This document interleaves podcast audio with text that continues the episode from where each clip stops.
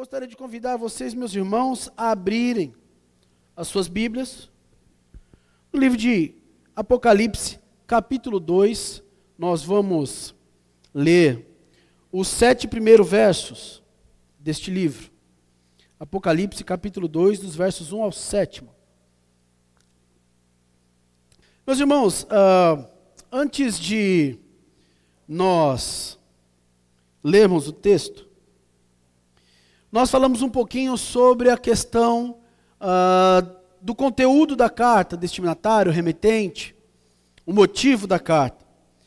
E além deste livro estar relacionado com a história não é, de cada igreja, ela também uh, está relacionada, ela também é destinada a todos os cristãos em todos os tempos. Ela também fala a todas as igrejas de todas as eras, acerca de nós também. E antes de Jesus manifestar o seu juízo ao mundo, ele manifestou primeiramente a sua igreja, como está lá em 1 Pedro, capítulo 4. Por isso então que Jesus ele mostrou uh, primeiramente seu julgamento, julgamento às sete igrejas, antes de mostrá-la ao mundo. E por que você pode se perguntar, pastor? Talvez apenas as sete igrejas. Havia tantas igrejas naquela época, naquele local, somente ali na Ásia.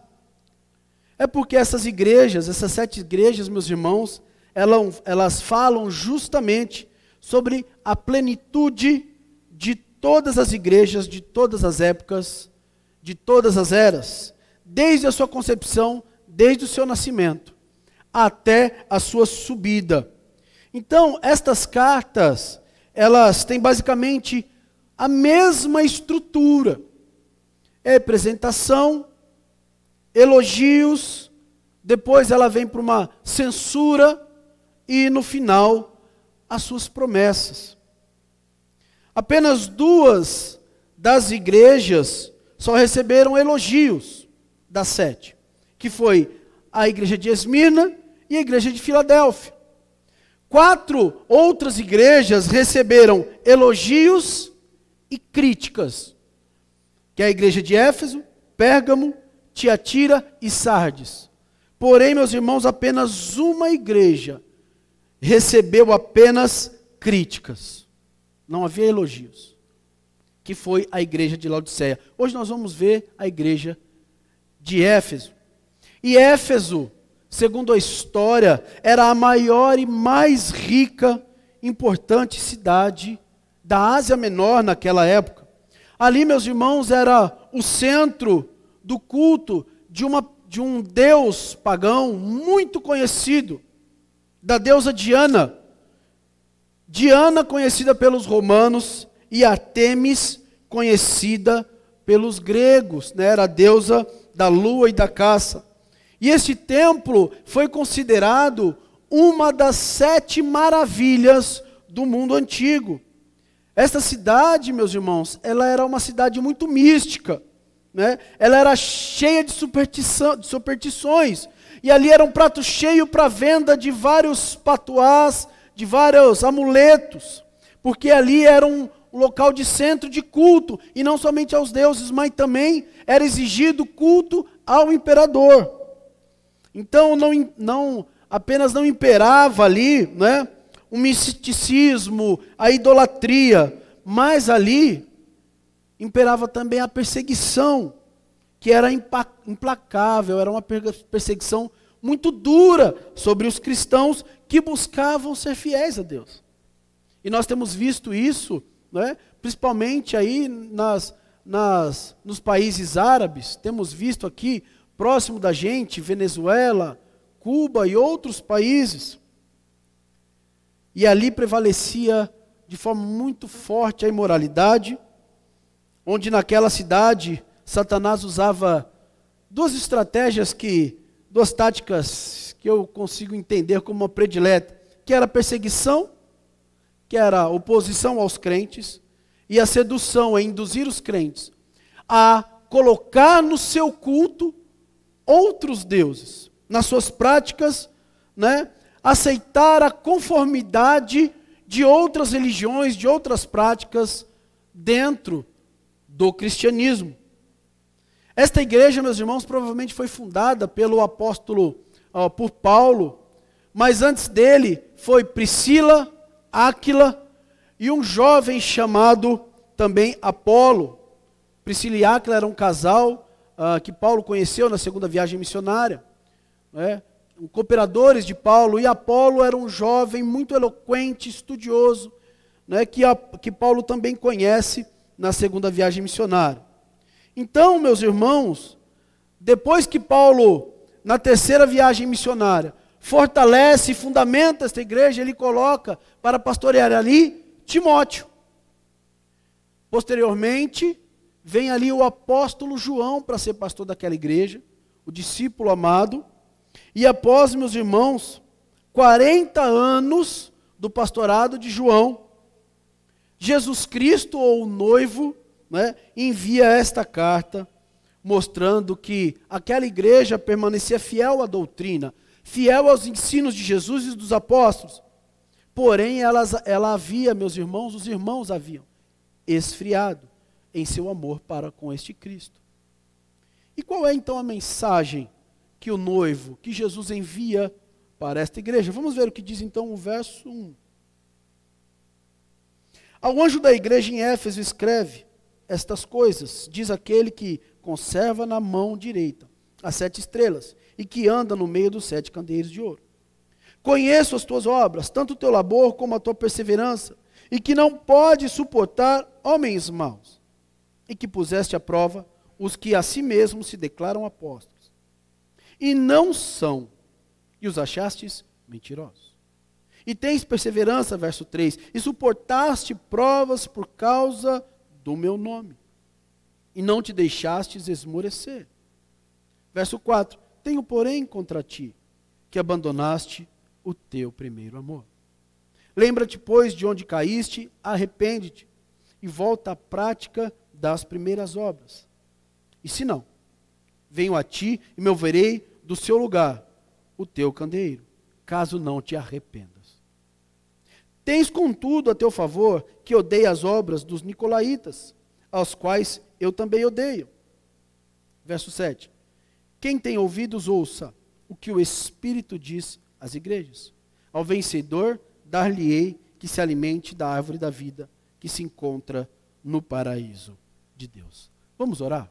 Amado Senhor, em nome de Jesus, peço ao Senhor nesta noite que o Senhor possa nos iluminar no desenvolver desta mensagem, nas aplicações, e que em nome de Jesus o Senhor possa falar ao coração dos meus irmãos.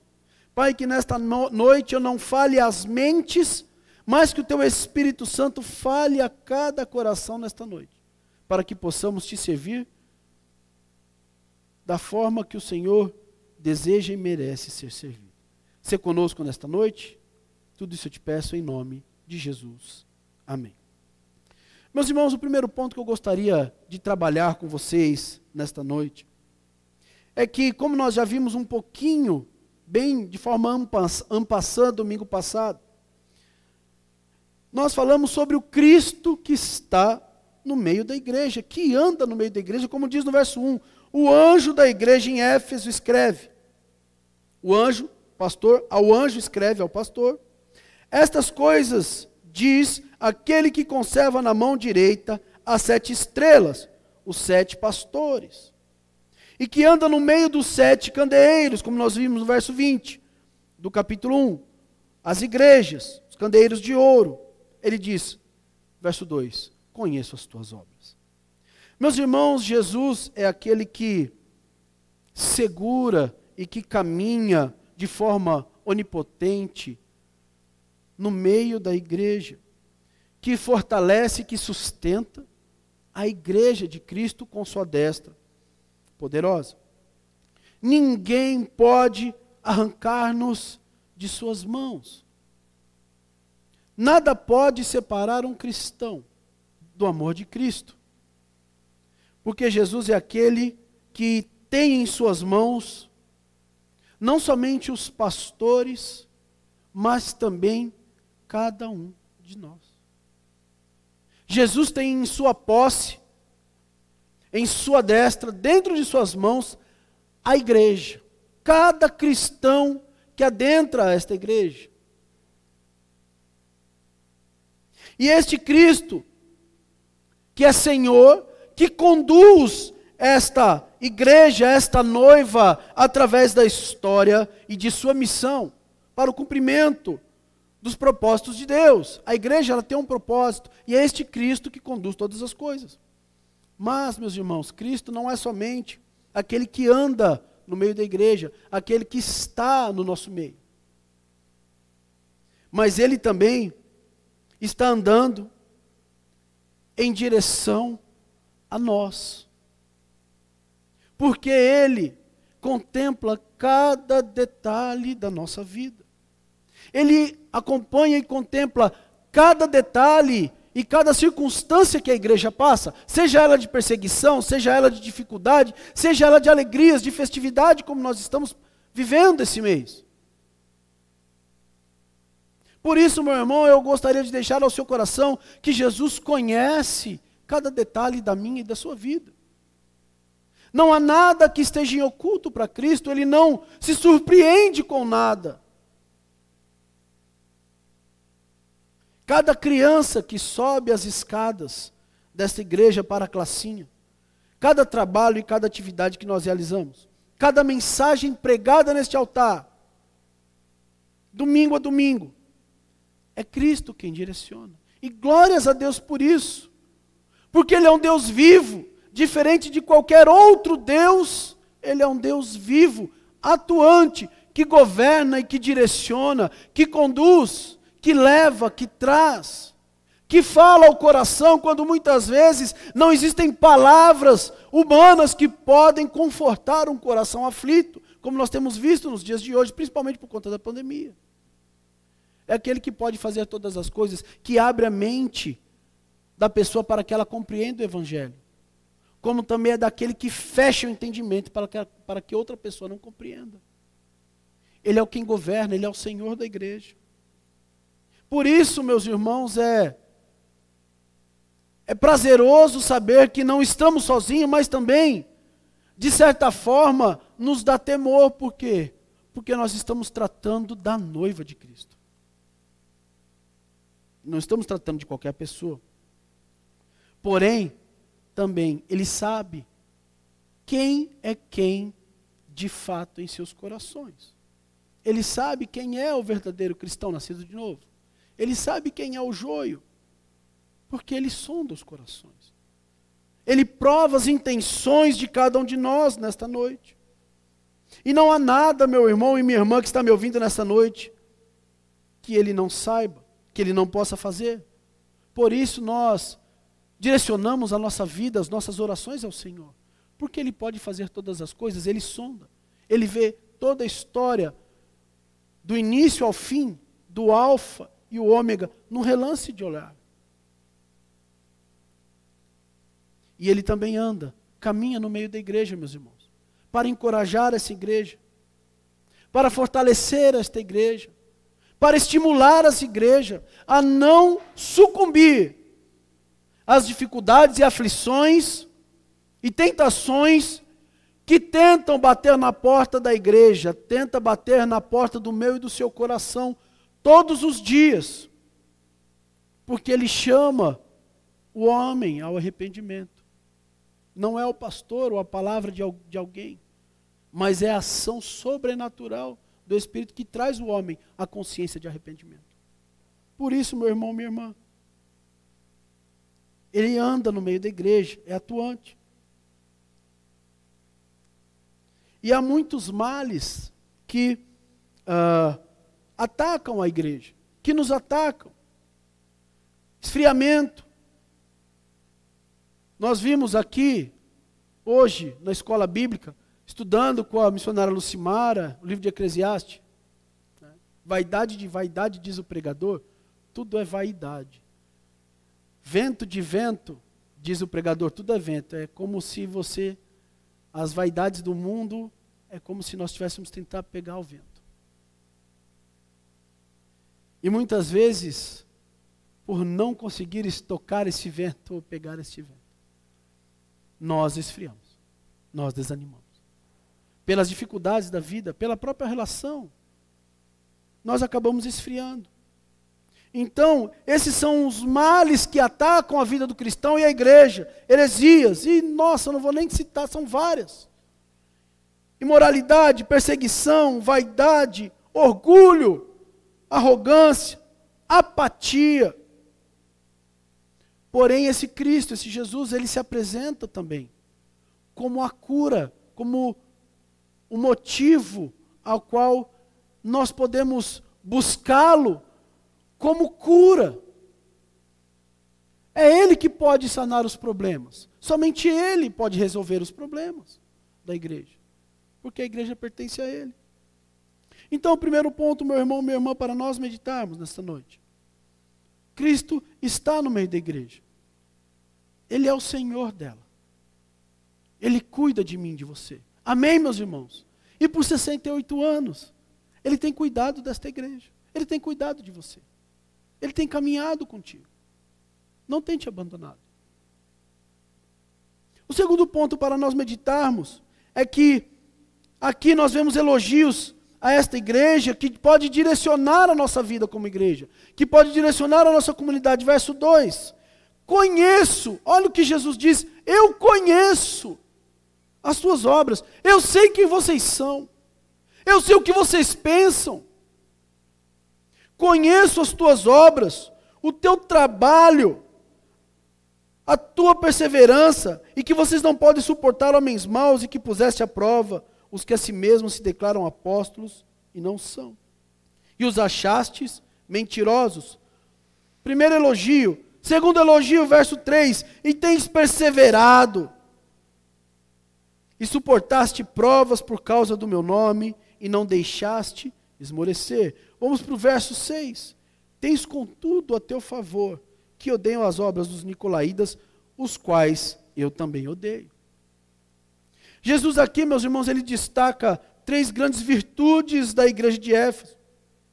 E que nós podemos tirar delas também conselhos para que sejamos encontrados é? como virtuosos, como uma igreja também virtuosa. A primeira era que ela é uma igreja fiel na doutrina. E mesmo em meio a esses desafios que nós vivemos na nossa época, e que eles viveram na época deles, não há nada novo debaixo do sol.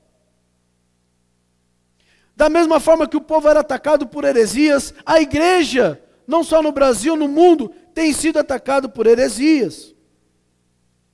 Mas esta igreja foi elogiada por permanecer firme na doutrina, firme nos ensinos apostólicos de Cristo, dos apóstolos independente das ondas e das novidades que eram trazidas a eles naquela época. E Jesus já alertava sobre os perigos dos lobos vestidos em pele de ovelhas, está lá em Mateus capítulo 7. O apóstolo Paulo já tinha alertado as igrejas, avisado os presbíteros dessa igreja de Éfeso, está lá em Atos capítulo 20, sobre esses lobos que penetrariam no meio do rebanho, e sobre aqueles que se levantariam entre eles falando coisas pervertidas e arrastariam atrás deles discípulos. Muitos deixariam a fé genuína para seguir lobos. Pois bem, agora os lobos chegaram. Meus irmãos, o apóstolo João, nesta noite, nos adverte em 1 João capítulo 4, verso 1, a provar os espíritos, porque há muitos falsos profetas, falsos mestres. E a igreja de Éfeso estava enfrentando falsos apóstolos, nada diferente dos dias de hoje. Pessoas que se denominavam apóstolos, e nós vemos lá em Atos, se eu não me engano, 1, capítulo 1, que havia um critério para apostolado, já falamos aqui uma vez. E esses homens, denominados apóstolos, ensinavam heresias, heresias perniciosas que poderiam acabar com a igreja, está no verso 2. Pastor, então como fazer isso? Como provar os espíritos? Primeiro, meu irmão, minha irmã, precisamos conhecer as Escrituras para poder testá-los. É o primeiro ponto. Meu povo erra porque lhe falta. Não conhecemos a Escritura, não lemos, não estudamos, não participamos da escola bíblica. Primeiro precisamos conhecer, para depois podermos testar os ensinos destes homens, tudo aquilo que eles vêm pregando em nome de Jesus. E muitos usam, pregam heresia usando o nome de Jesus, porque dá aquela cara, aquele tom de piedade, de santidade, de verdade. Porém, eles estão pregando em nome de Jesus uma mensagem que Jesus nunca pregou e nunca ensinou. E os cristãos devem ser capazes de identificar esses falsos ensinamentos, examinar o espírito que conduz, que movem, que dirigem estes homens à luz da palavra. Isso chama-se maturidade. Porque, meu irmão, minha irmã, a palavra de Deus, ela é um espelho que refletirá a sua verdade. Quando esses homens pregavam, os bereanos estavam ali, ó, o que ele está falando está tá verdade. O Velho Testamento, eles não tinham o Novo, né? Então eles estavam ali, ó. E meus irmãos, a igreja de Éfeso, ela tinha esse discernimento, essa característica. Eles se tornaram intolerantes com as heresias, com o pecado. E quem eram os nicolaítas? Os nicolaítas, eles pregavam uma nova versão do cristianismo. Nada diferente dos dias de hoje que é o mesmo falso evangelho que tem sido pregado e ensinado. Que o amor de Deus por nós é tão grande e cego que não precisamos mais nos arrepender. Podemos conviver com os nossos pecados sem a necessidade de arrependimento e mudança, porque Deus me ama do jeito que eu sou. E isso inclui os meus pecados, e isto basta. Qualquer semelhança é mera coincidência. Porém, esses falsos mestres não ensinam que Jesus chama o homem como ele está, mas para que ele saia da situação que ele está. Os falsos apóstolos não ensinam que Jesus os chama, mas que Jesus requer dele mudança de vida. Porque Cristo não tolera pecado. Porque Deus é santo. Eles não expõem as pessoas ao peso do pecado. E como esse pecado pode destruir a vida de um cristão? Pode destruir uma comunidade cristã? E então se permite e não se fala nada sobre pecado, sobre inferno, sobre arrependimento, sobre carregar a cruz, sobre discipulado, negar a si mesmo, suportar os mais fracos na fé e muitas vezes deixando de abrir mão de nossas opiniões, dando então, meus irmãos, uma conotação completamente equivocada sobre os ensinos de Cristo. Pregam meia verdade. Eles falam: Olha, venham como vocês estão. E Jesus diz: Venham como vocês estão, mas não permaneçam da mesma forma. Da mesma forma que Jesus falou para aquela mulher adúltera, em João capítulo 8, olha mulher, onde estão aqueles teus acusadores? Ninguém te condenou? E ela falou, não, Senhor. Foram embora. Jesus disse, eu também não te condeno. Mas qual é a outra parte? Vai e não. Então, estes homens forneciam a estes ouvintes o que nós chamamos hoje de mensagem motivacional de autoajuda. Mensagens que afofam o ego do ser humano e colocam o ser humano no centro de todas as coisas, no centro da atenção de Deus, como se Deus dependesse de nós. Como se Deus tivesse alguma obrigação de nós conosco. Eles pregam um evangelho humanista o apóstolo Paulo chama de um outro evangelho, Por isso que nós vamos perder um pouquinho mais de tempo neste ponto. Porque é algo, meus irmãos, pernicioso e que é muito contemporâneo nos nossos dias. E esses homens colocavam à prova os apóstolos e pegavam eles no pulo, mostrando que não eram. Eles distinguiam tanto a mensagem quanto a pessoa. Porém, meus irmãos, hoje a igreja de Cristo, infelizmente, tem aceitado tudo de forma muito natural. E quando se prega o evangelho que rasga, como diz Charles Spurgeon, que põe a exposição os nervos, o evangelho da cruz, do tomar a cruz e seguir, de renunciar a si mesmo, de abrir mão. Muitos abandonam esta igreja e procuram uma igreja que pregue aquilo que ela deseja ouvir, que ela se sinta confortável. Uma igreja que a entretenha. Por isso que eu digo, para isso, meu irmão, o clube é o melhor lugar. Os nicolaítas, eles pregavam o evangelho sem exigências. Um evangelho liberal, sem proibição. Incentivavam os crentes a comer comidas sacrificadas a ídolos, não há problema. O sexo fora do casamento, não há problema. Não é pecado. Porque vocês são salvos pela graça, independente do pecado de vocês. Então vocês podem pecar à vontade. É uma, mentira, é uma verdade pela metade. São salvos pela graça, porém, todavia. Então eles acabavam estimulando as imoralidades daquelas pessoas. E a igreja de Éfeso não tolerou isso. E hoje as, as pessoas, as igrejas, têm buscado, não é? experiências, sentiram um arrepio na espinha e não têm buscado a verdade do Evangelho, que rasga, que confronta, que mostra onde eu estou errando, que mostra que eu preciso de um Salvador, de um Cristo para mudar o meu coração e para me direcionar ao céu. As pessoas não querem doutrinas, querem novidades querem revelações, ter sonhos, ter visão, mas não querem estudar a palavra de Deus, apenas ser entretidas. Hoje, o que determina o que, são, o que é pregado nos púlpitos, infelizmente, não é mais a palavra de Deus, mas é o gosto da freguesia. Se prega o que dá ibope. A igreja tem oferecido apenas o que o povo quer ouvir.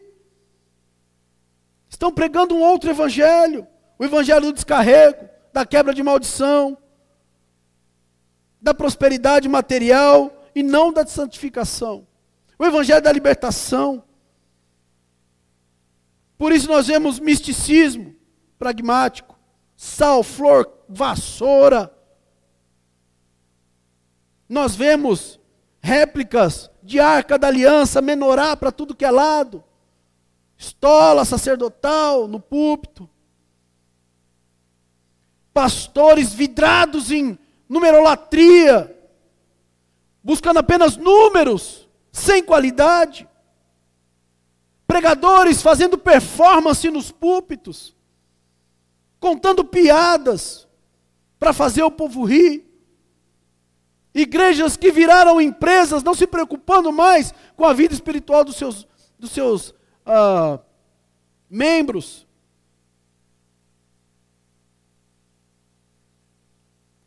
Apóstolos, para dar aquele tom de verdade, de santidade.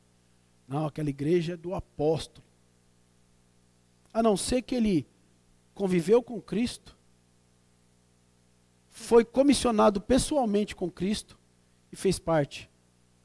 Né? Viu a morte e a ascensão de Cristo. Se algum desses viu, a igreja, meus irmãos, está perdendo a capacidade de refletir. Há uma preguiça mental.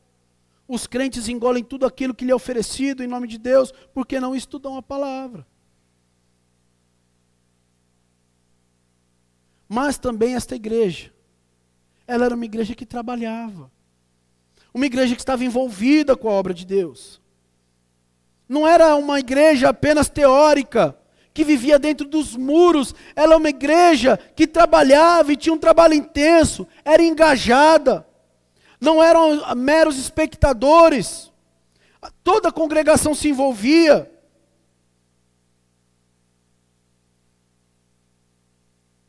Não era uma igreja narcisista, voltada para dentro, mas era uma igreja voltada para fora. E esses foram os elogios dessa igreja. Será que Jesus pode dizer o mesmo de nós? Será que Jesus pode dizer o mesmo de mim? O mesmo de você? Será que temos sido, estou falando como estrutura, mas temos sido uma igreja operosa, que trabalha, e ela era uma igreja perseverante nas tribulações. E ser crente naquela época, meus irmãos, em Éfeso era muito difícil. Como eu disse, lá ficava o templo da deusa Diana, o pessoal tinha que adorar o imperador. Muitos cristãos sendo perseguidos, mortos. Será que nós temos a condição, ficaremos fiéis? Ou ficaríamos fiéis se fôssemos perseguidos? Será que permaneceremos fiéis quando formos seduzidos? Há muitos cristãos que querem coroa, mas não querem cruz. Querem a riqueza sem o trabalho. Querem salvação sem conversão. Querem a bênção, mas não querem o abençoador. Então, a igreja hoje, por conta das facilidades, ela tem perdido a capacidade de sofrer pelo Evangelho. Logo se nega. Eu estou fora. Perdeu a capacidade de denunciar o pecado por conta dos conchavos, dos acordos, das concessões. Seja ela em qual esfera for. Então, o segundo ponto é: era uma igreja envolvida, que trabalhava. Um terceiro ponto, meu irmão e minha irmã, era que esta igreja, que aparentemente era uma igreja sadia, sensacional para se congregar, talvez tinha o melhor louvor do lugar,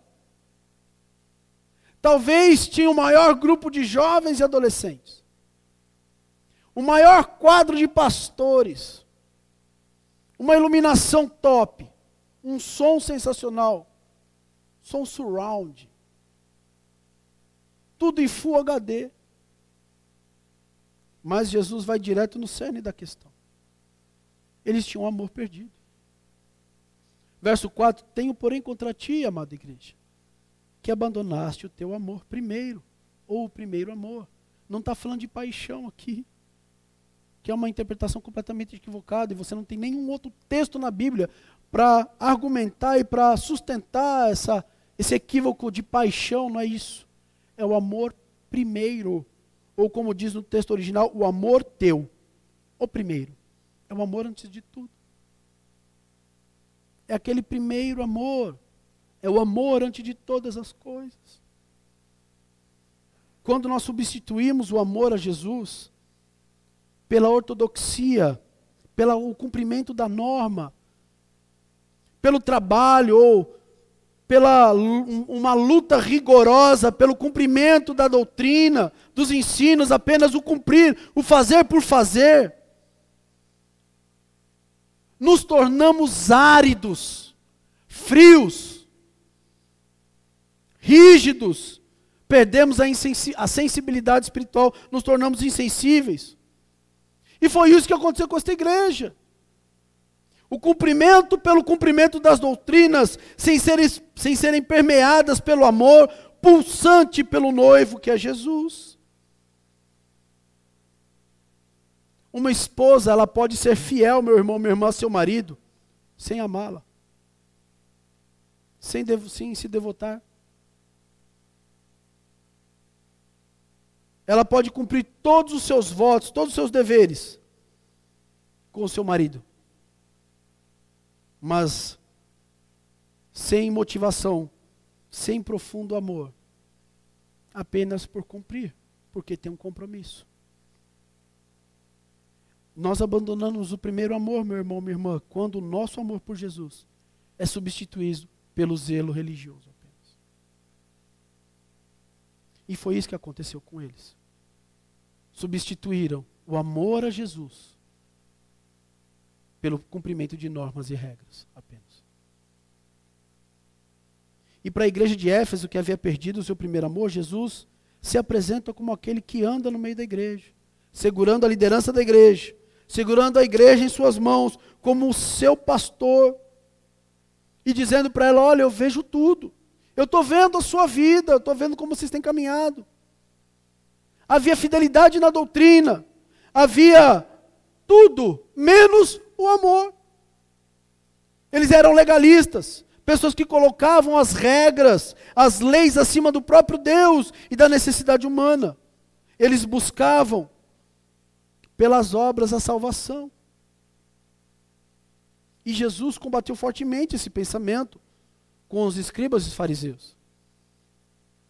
O amor ele esfria quando os nossos conhecimentos teológicos não nos aproxima, não nos proporciona uma proximidade com Deus, uma comunhão com Deus.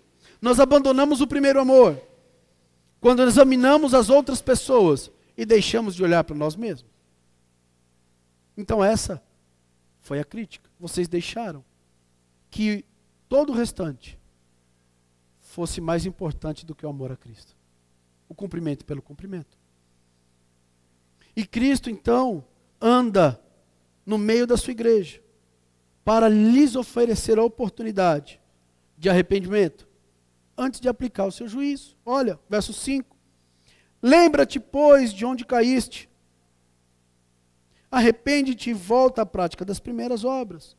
Se não, venho a ti e moverei do seu lugar o teu candeeiro, caso não te arrependas. A igreja de Éfeso, ela foi conclamada ao seu Senhor pelo seu dono a se lembrar aonde foi que ela caiu. A se arrepender e voltar à prática dos primeiros obras. E caso essa análise e decisão não fosse tomada, o que, que o texto está dizendo que Jesus faria? Moveria o candeeiro. O que, que ele faria? Tiraria a e se não venho a ti, moverei do seu lugar o teu candeeiro, caso não te arrependas. Em outras palavras, o juízo de Deus traria fim àquela igreja. E olha quantas qualidades ela tinha. E para deixar de ser igreja, meus irmãos, não necessariamente precisava, precisa vir a perseguição, a espada. Mas, para deixar de ser igreja, basta Jesus deixar de conduzi-la, deixar de direcioná-la, deixar de se relacionar com a igreja deixar de falar no coração da igreja. Então ela deixa de, ela deixa de ser igreja e passa a ser conduzida e direcionada por qualquer outra coisa que não seja Jesus. É o que nós costumamos, costumamos dizer. É Cristo fora da igreja. Então a gente vê as aberrações e as loucuras que tem por aí. Então ele oferece à igreja uma chance de recomeço. Lembra-te de onde caíste. E nós precisamos refletir. Onde foi a minha falha? Onde eu caí? E arrependimento não é uma emoção, ela é uma decisão. É uma atitude. Não precisa ter choro. Basta você decidir. E é tempo de nós voltarmos a Cristo. Você que se afastou, que está frio, que deixou de orar, que deixou de de se satisfazer na palavra, deixou de amar a palavra, de desejar a palavra, de comungar com a igreja, de estar em comunhão e amor, de trabalhar. É tempo de voltarmos a colocar Cristo como Senhor da igreja e amá-lo de todo o nosso coração, porque o restante será consequência. Se amarmos o Senhor de todo o nosso coração, nós amaremos nosso próximo como a si mesmo. Amém, meus irmãos? Então, para nossa reflexão, Jesus hoje está andando no nosso meio. Ele anda entre nós. E o que ele está vendo em nós? Que elogios ele faz a esta igreja, a mim a você? Que exortações ele tem para nós? Quem aqui já perdeu o encanto do primeiro amor? Do amor antes de tudo? Antes de falar, ame. Antes de agir, ame. Antes de repreender, ame. Quem aqui precisa lembrar-se de arrepender-se e voltar às práticas das primeiras obras? Se voltar ao Senhor? Que mudanças precisamos fazer? É o que ele diz. Ouça o que o Espírito diz à igreja. Deus fala à igreja. Fala a mim e fala a você. E último ponto para nós encerrarmos. Jesus anda no meio da igreja para dar também a ela gloriosas promessas aos vencedores. E as promessas aos vencedores, meus irmãos, tratam da bênção que a igreja estava necessitando.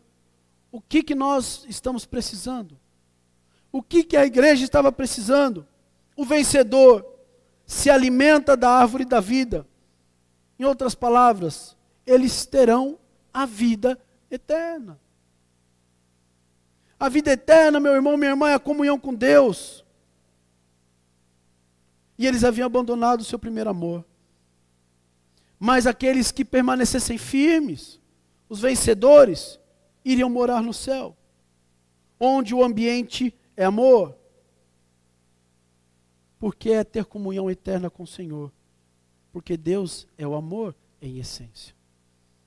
Para nós encerrarmos. Se Cristo hoje né, pudesse falar diretamente com você, sentar na sua frente e falar: olha,